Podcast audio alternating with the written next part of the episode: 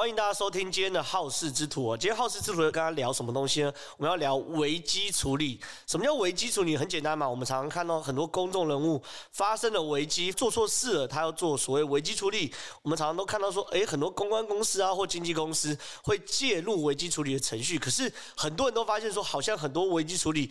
有处理比没处理更惨，越处理越糟。这些人到底发生什么事情？到底危机能不能处理呢？我今天来跟跟大家聊这件事情哦。我们分别来举例说，跟大家聊聊到底一个公众人物哦，或者说到底危机能不能处理？一开始想先跟大家聊一个概念，就是什么样的人才需要做危机处理哦。其实坦白说啦，我们正常一般人由小到大遇到的危机，大概啦，要么就是跪算盘就可以解决，要么就真的出大事，就是坐牢，就就要上法院。什么意思？很简单嘛，我们普通人会遇到危机了不起，就是呃藏私房钱被老婆发现，或者说你偷改成绩单被妈妈发现，那这些事情大概就是跪一顿算盘就可以解决了。那再大条一点呢，就是诶你作奸犯科的犯法，那这件事怎么办？找律师嘛，这件事律师来处理啊，到底有没有犯法？一拍两瞪眼上法庭嘛，对不对？所以很少，其实一般人的生命经验里面。几乎不太可能会遇到危机处理的状况，唯独公众人物。公众人物是这样，因为他是靠在镁光镁光灯下面去混饭吃嘛。那你在镁光灯下面，你本来一言一行都会需要被检视。小至你停车停黄线、停红线、抽烟乱丢烟蒂，大至婚外情、贪污等等事件，都有可能会变成一个媒体的大标题啊，或大内容。而且你你。你可以想象嘛，很多公众人物的事情，比如说翁立友跟鸡排妹的事情，一烧烧一两个礼拜，那这件事情不断的烧，不断的烧，对于一个公众人物来说，他的社会形象绝对会有所下降。他他某种程度，公众人物一定是有一个公众形象，是你的职业技能一部分，呃，职业价值的一部分。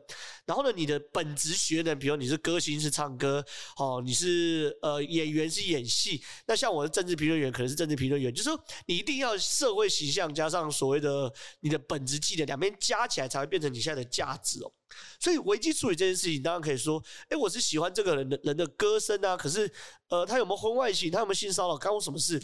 很少数很少数的铁粉会这样讲。可是，对于一些比如说，呃，要找代言的厂商，好，要找商演的厂商，这个公众人物如果，呃，形象出现问题，他绝对会受到影响嘛。所以，危机处理会变成公众人物一个非常非常重要的课题。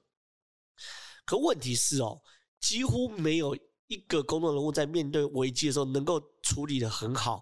我认为危机处理里面，呃，最后危机处理是政治人物，然后呃，演艺圈的呃许多演艺人士，其实坦白说，危机处理没有政治人物那么好。但关键来了，我们在谈危机处理的时候，呃，会面临到一个。比较大的问题，也就是说，我很多朋友在公关产业，或者说在做政治幕僚，会呃常常争辩的一个议题，就是危机到底能不能处理哦？因为是这样，在呃危机公关学里面有一个呃理论是呃很多人都认为是正呃很多很多的信奉信仰者，他说危呃危机是不能处理的，危机只能淡化或是转移。那这句话到底对不对？我我必须想说这句话对也不对。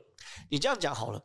有些危机真的是一翻两瞪眼，你你想象嘛？假设是法庭好了，你开车撞了人了，你上法庭你能凹说你没有撞人吗？没有办法嘛，你了不起就是呃最好最好状况就是认罪协商，然后跟呃受害者和解，然后尽可能的让整个。呃，刑度啊，缓刑啊，或者说刑度减低，就是这样的危机。就是说，如果有些事情是真的是呃货真价实啊，千真万确啊，然后什么证据什么全部都有了，你可能真的最后你只能道歉。可道歉也是一门艺术，道歉的时机跟道歉的方式也是一门艺术。这晚点再讲。就是说，你可能只能透过道歉或认罪等等的方式来处理你的危机。所以我刚刚谈那句话，某种程度是对的，就是说危机其实。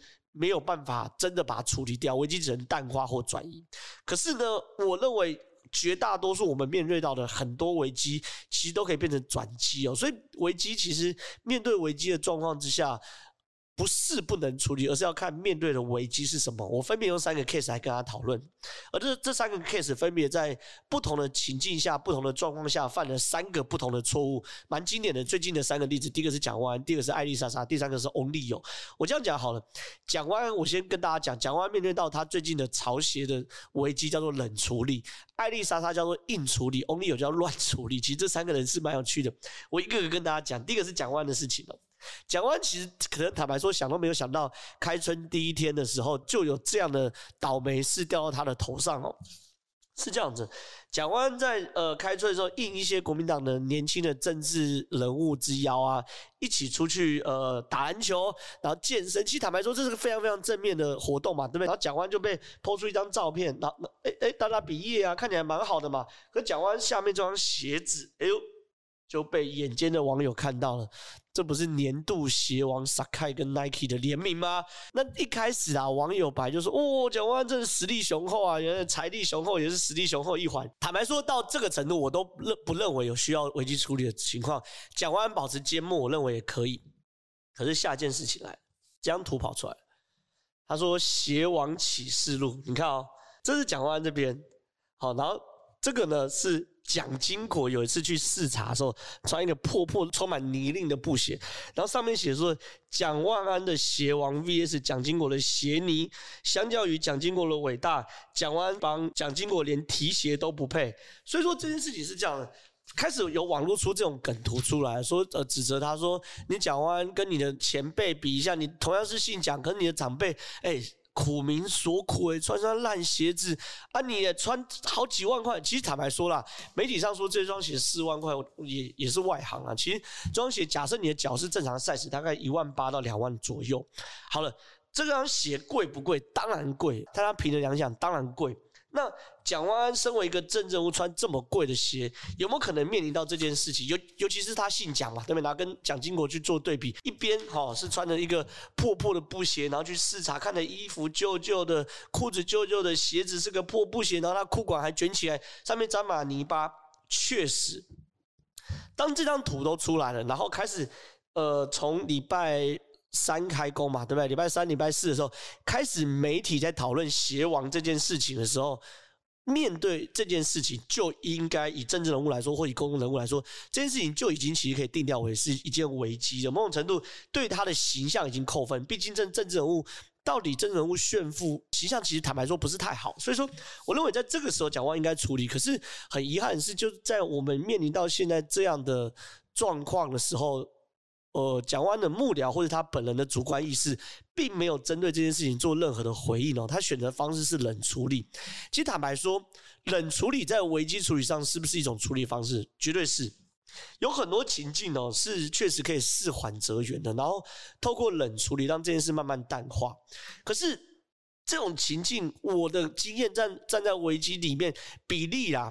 不到百分之五到十啊，没有那么多的危机可以透过冷处理来解决它。可是呢，很多人哦，出于主观意识上的不想面对危机，或者是出于客观意识上，就他身边幕僚的建议，认为幕僚对于政治的敏感度不足，或者对于危机的敏感度不足，而建议呃呃公众人物，不管是他老板，就是政治人物或是明星等等的，采用冷处理方式。我认为其更多时候我看到冷处理是不负责任的处理危机的方式哦。以蒋湾的这个例子，危机绝对可以变成转机哦。我先跟大家讲几个背景，看大家认不认同。第一件事情哦，蒋经国跟蒋万安最大的差别有几个嘛？第一个，那个时候的时时空背景跟现在完全不同。那时候蒋经国时空背景，台湾经济坦白说还没有开始起飞，很多人生活其实过得不是这么的好。蒋经国身为一个继承父亲位置的人，他并不是民选出来的总统的人，然后因为他只是因为他姓蒋，所以。生下来就继承了父亲的位置，然后当上总统的时候，在整个台湾经济环境还没有真正呃稳定而且变好的情况之下，他当然有需要塑造一个自己是苦民所苦的形象。可是现在的经济环境哦，已经跟过去不太一样。呃，我们不敢说台湾是大富大贵啊，也没有回到过去台湾前烟脚木的时代。可是大家的生活水准都有到了一定的水平。那到了一定水平的时候，我要问一个。最核心问题，如果我的钱是自己赚来的，不偷不抢，请问我有没有自由处分自己财产的权利？当然有嘛。呃，很多有有钱人他愿意去买古董，有很多人有钱愿意去买呃买买电动、买电玩、买公仔，很多人有有有一些资产愿意买房子让自己住得更好，很多人有了一些资产，他愿意投资下一代，让自己下一代过更好。坦白说，我认为都是处分自己资产的一种方式。比如郑运鹏委员，大家都知道郑运鹏委员他很喜欢钢弹，所以说他投资呃他他买了很多钢弹三四万那种限量的大型的钢弹的模型，他也很大方的放在自己的脸书上给大家分享。请问有没有人说曾玉鹏委员炫富？坦白说，应该没有听说过吧？而甚至网友都给他很高的赠品，差在哪里哦？我其实今天带了一双蒋万同款的呃鞋子，Sacai 哦，那这双鞋呃，我我这样讲哈，很多玩玩潮流的人可能都可以理解，就是我们喜欢这双鞋。呃，当然了，确实有一部分人就是因为这双鞋很很贵、很少，然后很限量，所以我买来可以炫富啊，我可以跟别人不一样，所以我买。可是其实像像我自己有在玩潮流，很多我们在玩潮流的时候，对于我们这双鞋，比如喜欢它以 Sacai 来说的话，我相信很多人是喜欢它结构式的设计。你看它的鞋舌是不同，是裂开、分裂式的，是等于是两个鞋舌把它拼装的。呃呃，鞋底是这样拼装，它的鞋舌也是这样，你看是两个鞋舌把它拼在一起的嘛，对不对？然后它连勾勾都是呃两个勾勾勾勾把它把它并在一起，甚至是整个老爹鞋的造型、整个轮廓，其实它就是撒开这个品牌很经典的结构型结构式的设计，然后呢再跟。呃，Nike 做了联名之后，把 Sacai 的设计元素放在 Nike 上面，所以说其实坦白说，这双鞋的设计感，我认为是很浓的，所以也会被讲说今年是很多人很喜欢这双鞋的主要原因之一。简单讲，我认为蒋万可以用更正面的方式来解读这件事情，因为这个事件对蒋万来说是非常非常特别的事件。就是说，蒋万当然个人知名度很高，可我相信对于一些年轻人，尤其是说对于政治比较冷感的年轻人，他不见得知道蒋万是谁。可是因为这双鞋让年轻人注意到，哎呦，蒋万竟然有穿这双鞋。那这双鞋为什么在你蒋万的脚上就很重要？单纯是因为你有钱，所以你炫富，还是因为其实你对于潮流文化有一定的喜欢，你对于美式文化有一定的喜欢，甚至对于呃结构式的流行有一定的理解，所以买了这双鞋。我认为不同的解读会造成不同的结果。我认为是一个非常好的行销的方式，就是他可以把危机化成转机，都比什么都不回应，然后让这张图在整个网络上去流窜来的更好。所以就讲完这个处理，我坦白说，我认为冷处理是完全不对的策略。所以。这个例子可以告诉我们说，不是每个危机都不能处理，有的危机确实是可以化危机为转机的。这是第一个例子。第二个是艾丽莎莎的肝胆排石事件哦。爱丽莎莎肝胆排石事件，可能有的人知道，有的人不知道。我先简单讲一次，反正艾丽莎就在在她的频道上 PO 了一篇，呃。大概是试验文吧，人体试验文，他就说他有亲自试验叫做肝胆排石法，他断食了七天，然后这期间只吃蔬菜跟水果，然后呢断食的过程中呢，他吃泻药哦，泻盐啊，就是其其坦白说就是泻药啦，让他的胆管然后变大好几倍，然后呢他可以比较容易排出结石，然后呢喝下橄榄油加葡萄柚汁，后来喝下去后发现说哇，他排出排便的时候竟然发现有一颗颗绿色的物体，他说这个绿绿色物体就是胆石。太神奇了，然后推荐给很多人用。可是后来有个叫做苍兰哥的，他是呃，他台大台台大儿科医生嘛，对不对？台大儿科医生，然后苍兰哥他也是 YouTube 啊，马上抛出一个呃，抛出一个打脸啊，他打脸说什么东西？哎，抱歉，你吃泻药只会让你排泄比较快，跟你胆胆胆管根本一点关系都没有。然后呢，你排出这个绿色的东西啊，确实你有排出，可是叫做皂化石。什么叫皂化石？看到没有？他吃他他喝的是葡萄柚汁，好加上橄榄油，好，其实橄榄油就是三酸甘油脂嘛，对不对？然后加上含酸的物质，其实就是我们在做什么？做肥皂的正常产物。其实你做肥皂就。三酸甘油酯，再加上钾离子，就是酸酸性元素里面钾离子在那边合作，变成皂化反应器。那个那一颗其叫肥皂，不不是你的胆结石。好了，台大小儿科医生公开打脸你，结果呢，艾丽莎莎隔天呢开始反击，他反击的是说，我有做功课啊，然后拿出一本书说，你看很多人都推荐啊，等等等等，结果呢继续被各界炮轰。我这样讲，艾丽莎莎。被炮轰完后，再隔天就发文道歉，然后说提议未来要邀请呃呃医生来合作拍片等等等等的。艾丽莎她犯了什么错？我之前形容艾丽莎叫做硬处理这件事情，那她为什么要硬处理呢？讲四个字叫做误判局势哦。我这样讲哈，当你谈一个医学的议题，有台大医生出来跟你讲，你讲错了，你会觉得你对还是医医医生对？我觉得这是很很很基本的判断，就是说。面对危机处理，你要先确定这件事情是不是危机。那这件事情面临的危机，你面临的对手或你面临的危机的强度有多强嘛？对不对？你一个台大医科，台大医科你有没有搞错啊？台大医科，诶，他不是台大医科，他是台大医生。台大医科毕业在台大医院实习，台大医院实习不见得可以在台医院留下来，都是。人中之龙，人中之凤，才可以在台大医院留下来，然后当主治医生。所以你当台大医生站出来，我我坦白说，我看到台大医生讲话，我都要退后三步的啦。所以说，你想想看，台大医生出来你讲你错，你面对这个危机，艾丽莎莎。起初采取硬干的方式，就是你说你是权威对不对？我这边有权威，你你你你你是权威论证，我也有权威论证，然后拿出一个呢的不不管是杂志还医学杂志说有接到这个东西，其实坦白说两边强度差太多，所以艾丽莎莎这件事情她最大犯的错叫做误判趋势。那她有没有什么好的处理方式？有，她把她十三日的回应放到十二日就好，就是她不要去硬干，她十三日就直接道歉，然后说啊，拍摄那那对不起，我真的搞错了。然后因为因为其实 YouTube 他道歉方式有很多哇。甚至有的 YouTube 也比较夸张嘛，下跪土下做道歉什么之类的，道歉完后找个医生，然后一起来拍 YouTube 啊，等等的。其实我认为这件事情都可以很快的化整为零的，所以艾丽莎这个案件也不是那么难处理。再来进到比较深水区是 Only 有。Only 有这个状况，其实坦白说不好处理。他某种程度大概是这样子，就是 Only 有跟鸡排妹呃一起去出席某一个尾牙场合。出席尾牙场合的时候，过程一切正常。可尾牙场合结束之后，鸡排妹公开指控说，在尾牙场合遭到人家性骚扰。一开始大家没有说，没有没有发现是谁。后来开始去找那个尾牙场合的名单，发现说歌星是翁立友。然后呢，后来几百妹也公开就说，对，就是公翁翁立友对他性骚扰。那翁立友躲了好几天，他前期也是用冷处理，有就是呃不不不面对这件事情。做冷处理的方式，然后呃做冷处理方式，后来发现实在忍不住，因为鸡排妹坦白说也是一个非常有媒体话题的人，她本身对于媒体的操作也很娴熟，所以鸡排妹不断的不断在媒体上放呃在媒体上补充呃当事的细节的时候，媒体就一直去追，一直去追，追到后来的时候，呃，Only 有实在扛不住，他就决定要开记者会，他要开记者会，因为记者会前一天都会先发采访通知嘛，Only 呃鸡排妹得知这个讯息的时候，就公开说明天的记者会。我会去踢馆，那这件事情就不了了之。然后到隔天之后，翁立友召开记者会说，没想到鸡排妹真的哦，一个女生孤身前往这个记者会会场，就坐在那边，然后开开开始直播。那开直播的时候，呃，翁立友这边就尴尬，他经纪公司就尴尬了嘛。中间过程中发生很多细节，我不谈哦，我直接先谈好几个我认为显而易见的技术性错误。第一个技术性错误是，如果你记呃隔天要开记者会。你前一天就知道了鸡排妹会过来，在你主观意识上叫闹场啊、踢馆啊，或者是对峙也好，你难道没有一个处理方式吗？你有整整一夜的时间可以决定你要怎么处理。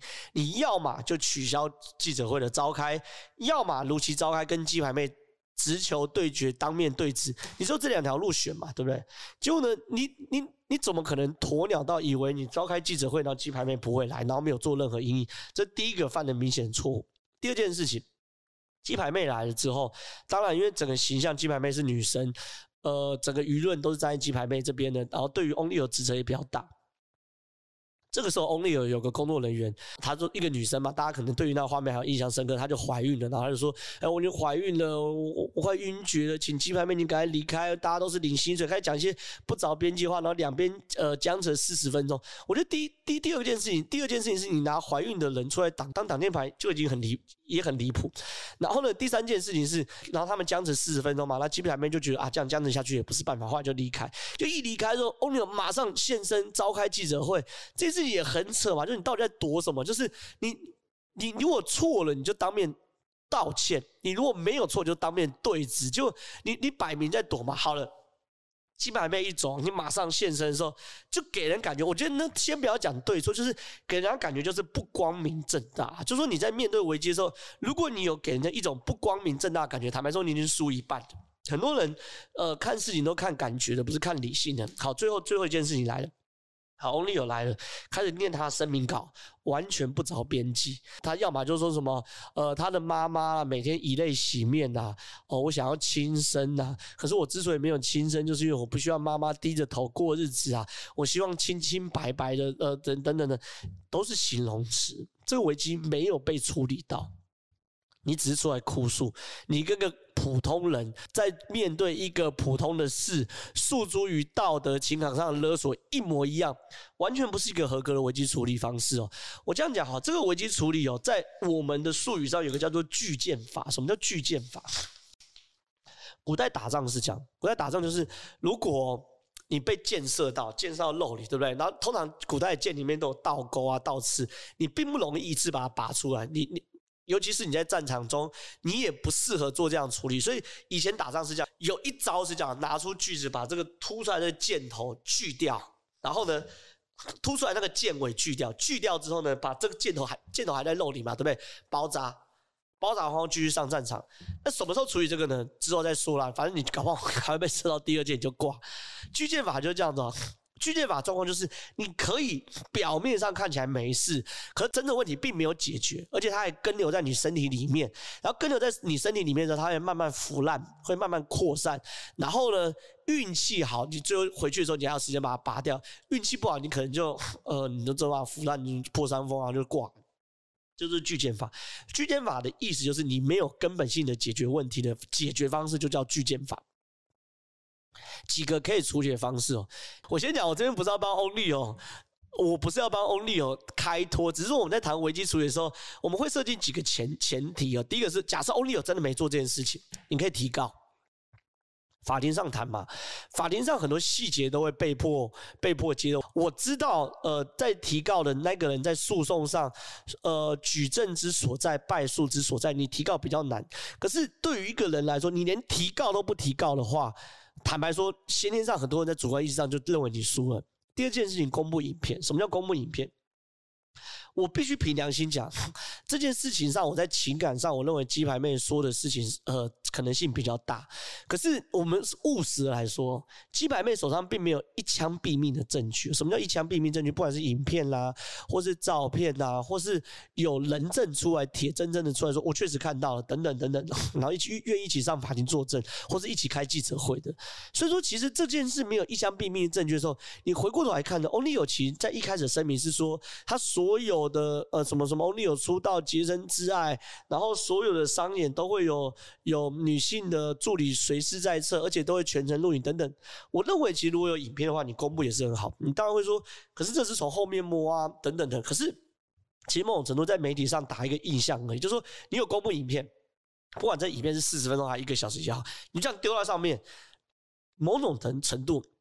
民众的第一感觉就会认为说，你既然呐、啊，你既然有公布影片了，诶，表示你心中可能可能可能是躺弹呐。那至于这个影片内容有没有呈现出什么，我认为都反而是后话。所以我认为提高跟公布影片都是必须要做的。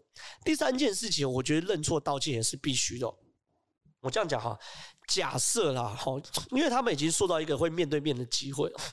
假设你 Only 有真的没有做，我认为你在一个男生立场，假设你是无心，可能不小心演出的时候不小心碰到或等等，我不确定，因为真实状况没有人知道。假设假设 Only 有是无心的，你这个面对面对质的时候，你如果可以很诚心的跟鸡排妹说，不好意思，我在呃表演的时候，或许因为什么无意的动作或无意的语言造成你的不舒服，我在那边跟你抱歉，但是我不是有心的，或者是。真的，他有做这件事情，也可以诚心的道歉，都会比不处理这件事情好。因为你不处理这件事情的时候，你只要出来发专辑是。我保证，下面的留言绝对都讲你性骚扰犯、性骚扰犯、性骚扰犯。然后呢，你、你、你、你只要鸡排妹愿意，他随时可以出来消费你一顿。你这危机没有处理，就像那个箭头一样，你看似其实处理完，他可他永远在你身上，在你身上你，你、你就会烂到什么程度，其实不知道。所以你看哦，曾国城处理的方式就比比 Only 有好很多啊。曾曾国城其实在第一时间就出来，当然曾国城也不是很认真的跟鸡排妹道歉，可是他无论如何做了一个表示。所以这件事情大家在。但反正你你你没有证据，我没有证据情况下，会蛮快就去止血的。所以我认为这件事至少假设我是法官看这件事情还是罗生门哦，坦白说真的是罗生门，所以在法庭上都未必输的情况之下，Only 有不提高，坦白说这是我至今最不能理解的，尤其是现场一定会有一些手机啊、一些录像带等等，Only 有其实可以在法庭上尽最大可能的公呃证明自己的清白，这在媒体攻防上也可以做。那如果你 Only 有真的有去摸人家鸡排妹啊等等的状况之下，那你也应该呈现道歉嘛，否则的话你怎么在江湖上继续走下去？所以，only 有处理的方式就叫什么？叫乱处理哦。好了，那其实我只讲三个案例嘛，你大家可能会发现每一个案例。哎，其实好像可以危机处理的方式都不太一样，有没有一个通则？好像都你在讲，都你你李正浩在讲，到底有没有什么通则是可以让大家我们听完这件事情后是有所得？就是面对危机，好了，我就要面对我老婆的危机，我要怎么去去去去解决？就是到底有什么状况？我认为其实有四件事情是可以口诀可以跟大家分享。圣严法师说过：面对他，接受他，处理他，跟放下他。很多人觉得我在讲讲干话，没有，我这样讲好了。面对他是这样，面对危机，坦白说蛮难的。面对危机的大前提是你要认知到这是一场危机，不要去冷处理它，你要去面对它。很多人呢，看到危机第一件事情是不愿意去面对，然后去冷处理它的。这东西其实就是讲话没有做到部分。接受它，面对它跟接受它有什么差别？你面对他就说好，我知道他是场危机了，需要去处理。可面对跟处理的过程中有个接受的部分，什么意思啊？接受就是说你要诚心的去做损害评估，你要接受这件事已已经对你造成伤害了，而且这个伤害有多大，你要去做损损害评估。艾丽莎她没有做到的部分就是接受她这步没有做到，就是她没她对她知道她要回应，所以她隔天才拍了一个影片来。来回应嘛，他也没有冷处理，他也没有躲避，可他的选择方式是硬处理。为什么？因为他没有理解到这个危机对你受伤有多大，所以接受它是第第二第二层次，就是你要诚心的去评估哦，这个危机对你的伤害造成有多大。第三件事，处理它。不是有处理就叫处理，好不好？很多越处理越糟糕。Only 有就是典型的没有处理好，要正确的处理危机方式。所以你看哦，蒋万安、艾丽莎莎跟 Only 有分别犯了三个错，就是蒋万在面对他这部分没有做好，艾丽莎莎在接受他这边做损害评估没有做损害好，所以他选择硬处理。Only 有知道这件事情必须面对，Only 有知道这件事情对他的损害很大，可他的处理方式极差无比。第四个，放下他。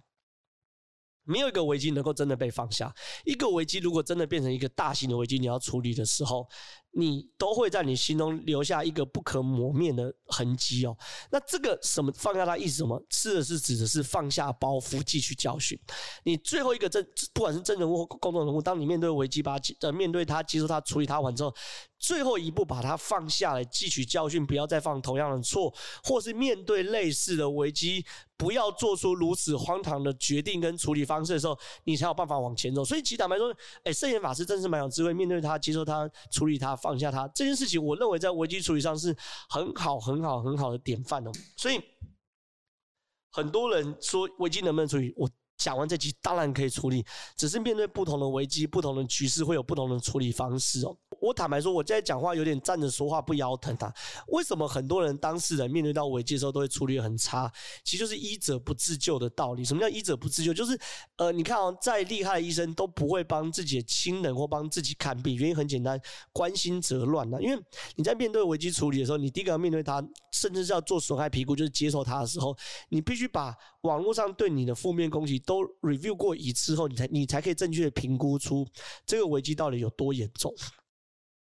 九成九九的当事人都面对不了这件事情，可能很多观众朋友很难理解啊。可是当你自己犯了一个错，你手机划开都是在批评你的，不管是新闻留言等等的，电视打开都在骂你啊，都在讲你，都在讨论你，全部哦，你朋友都传出来，要关心你会说，哎，你还好吧？等等的。然后呢，不关心你的给你冷嘲热讽。然后记者呢传讯来问说，哎，你有没有请问你有没有什么要回应的？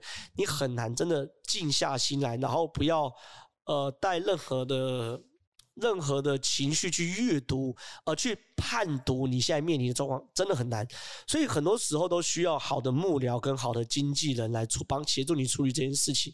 可是偏偏幕僚跟经纪人，因为他们在幕后，他们自己是没有变成为一个公众人物过，也没有成为一个公众人物，真的面对危机的状况。很多幕僚或者很多公众呃经纪人问他唯一的。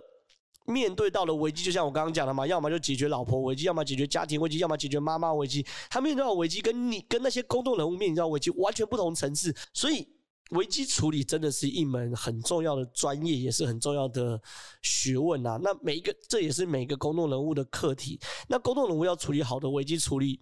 第一个，你自己要 sense；第二个，你要好的幕僚、好的经纪人。如果呢，你也觉得说我我我今天分享的这一集，不管你是 Podcast 上的听众或 YouTube 上的阅阅听者，如果你认为这个我我分享对你有帮助的话，按赞、订阅、小铃铛，然后顺便也帮我们分享一下。呃，未来我们会跟大家分享更多我在公共事务上见解。大家，那那今天就到此为止了，谢谢大家。